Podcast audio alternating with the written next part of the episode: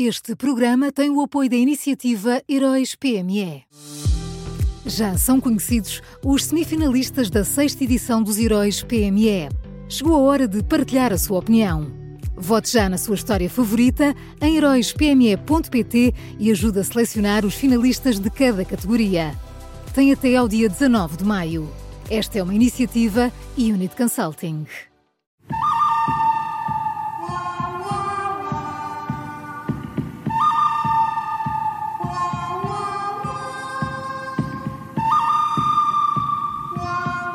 Está no ar o bom, o mau e o vilão, sempre com o Miguel Pinheiro. Olá, Miguel, bom dia.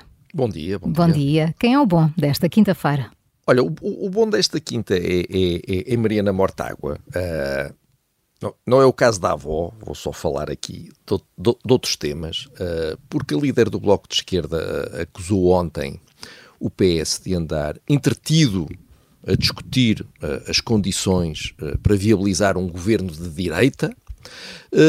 E, e, realmente o PS anda entretido uh, com essas coisas e, portanto, o Bloco decidiu uh, focar o seu discurso no salário, na saúde e na habitação. Uh, Mariana Mortágua acerta num ponto que me tem intrigado nestes últimos dias, que é o de tentar perceber o que é que está a passar pela cabeça de Pedro Nuno Santos para perder os dias a falar sobre cenários pós-eleitorais. Quantos votos é que Pedro Nuno Santos acha que ganha ao desperdiçar o seu tempo com os detalhes do regimento da Assembleia Regional dos Açores e com os detalhes do regimento do Parlamento uh, Nacional.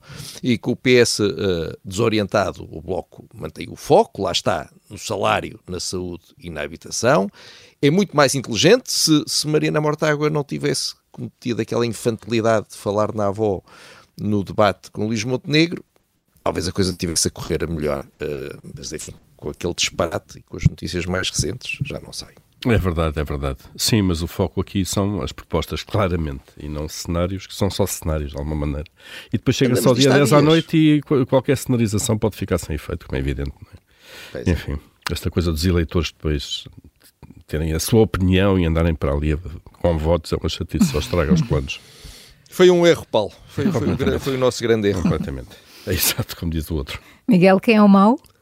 Olha, o mau, o mau é Luís Montenegro, que ontem deve ter assistido com tremor e pasmo ao regresso de Gonçalo da Câmara Pereira. Uh, em campanha na Madeira, o líder do PPM decidiu falar à CNN e, respondendo uh, a uma pergunta sobre o facto de ter desaparecido, disse isto. Porquê é que vou lá estar de mão dada com Luís Montenegro para andar de mão dada, ando com a minha mulher. Uh, foi isto. Uh, foi esta a imagem, uh, que agora não nos vai largar, não é? A imagem de Gonçalo da Câmara Pereira a andar de mão dada com Luís Montenegro. Ouviram-nos, Paulo? Resolveram é roubar, rou, decidiram roubar o nosso momento. Para quem não sabe, aqui, para quem não ouviu, há dias o Paulo fez uma proposta de que dessemos as mãos e que caminhassem uh, em direção eu fiquei a pensar no assunto. Todos certo, juntos, fiquei, todos juntos. Eu fiquei claro. a pensar no assunto, ainda estou a pensar, Paulo, não perca essa esperança, mas pronto. Uh, Gonçalo da Câmara Pereira uh, veio, veio dizer-nos isto. A decisão de incluir o PPM na coligação foi realmente uma infelicidade. E resta agora a Luís Montenegro rezar para que a AD possa ganhar as eleições sem conseguir eleger o 19 candidato pelo Circo de Lisboa que é aquele destinado ao PPM. Uh, levar este problema para o Parlamento seria um pesadelo para a AD, portanto eu estou a imaginar Luís Montenegro na noite eleitoral a dizer, por favor, Deus, por favor, eu só peço uma coisa, o 19 não. Pois vamos ver, se calhar é o, é o, segundo pior pesadelo que a AD pode ter, porque o primeiro é de facto uh, Gonçalo da, da Câmara Pereira contribuiu para uma derrota da AD, não é? Enfim. Uh, uh, não sei, Paulo. Não sei se as coisas chegam a esse ponto, sei. vamos ver. Perder com Gonçalo da Câmara Pereira ou ganhar sem Gonçalo da hum. Câmara Pereira. Enfim, vamos ver, vamos ver. Miguel, vamos ao vilão. Olha, o vilão, o vilão é outra vez Pedro Nuno Santos. Eu então. lamento, sei que estão todos fartos de ouvir falar nisto, mas uh, ele não se cala e, portanto, é o que há. Uh, nos últimos três dias, o líder do PS já falou quatro vezes sobre cenários eleitorais, portanto, três dias quatro declarações e, de cada vez que lhe colocam um microfone à frente, acrescenta ou retira alguma coisa ao que tinha dito antes.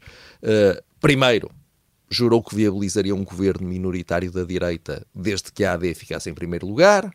Depois, acrescentou que, afinal, era preciso que a AD ficasse em primeiro lugar e que não houvesse uma maioria de deputados da esquerda. A seguir, voltou atrás, afirmando que, sem reciprocidade por parte da AD, se sentia desobrigado de cumprir a promessa que tinha feito no debate. E, por fim, recuou, garantindo que a promessa se mantinha e que a palavra desobrigado tinha sido mal interpretada. Foi isto. Em tempos, em tempos, o PS uh, eh, teve um líder António Guterres, que falava tanto, mas tanto, que o, o colunista Vasco Polido Valente uh, lhe deu a alcunha uh, de picareta falante, uma alcunha que ficou, e uh, Pedro Nuno Santos é a nova picareta falante. a diferença é que Guterres era uma picareta falante eficaz, enquanto Pedro Nuno Santos é uma picareta falante que está sempre a criar confusão. Vamos então ao resumo. bom desta quinta-feira é Mariana Mortágua, o mau é Luís Montenegro e o vilão é, outra vez, Pedro Nuno Santos.